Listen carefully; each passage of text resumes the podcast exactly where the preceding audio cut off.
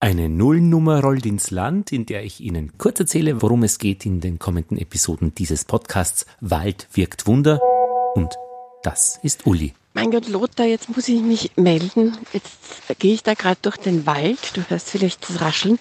Uli arbeitet bei der Österreich-Werbung und ich bin Reisejournalist und gemeinsam machen wir uns auf die Suche nach Geschichten aus dem Wald und um den Wald. Und jetzt sehe ich tatsächlich das Schild Pferde, Arbeitspferde im Einsatz. Und Uli ist auch nicht alleine. Sie hat viele Kolleginnen und Kollegen, in der ganzen Welt. Es gibt viele Außenbüros der Österreich-Werbung und auch dort gibt es Ideen für diesen Podcast Wald wirkt Wunder. Wald in Österreich ist für mich dunkelgrün. Ja, und viele dieser Ideen kommen zum Beispiel von Katrin in Zürich. Ich würde gerne lieber eine Person und die gezielt und tiefgründig befragen, als jetzt viele oberflächlich.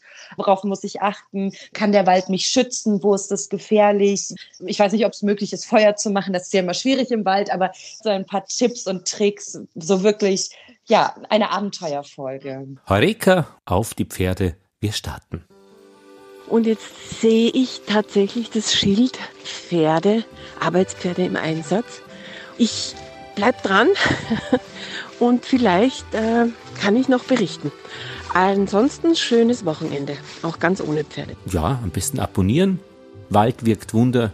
Ich freue mich. Lassen Sie sich, lass dich überraschen. Boah, das ist ja Folter.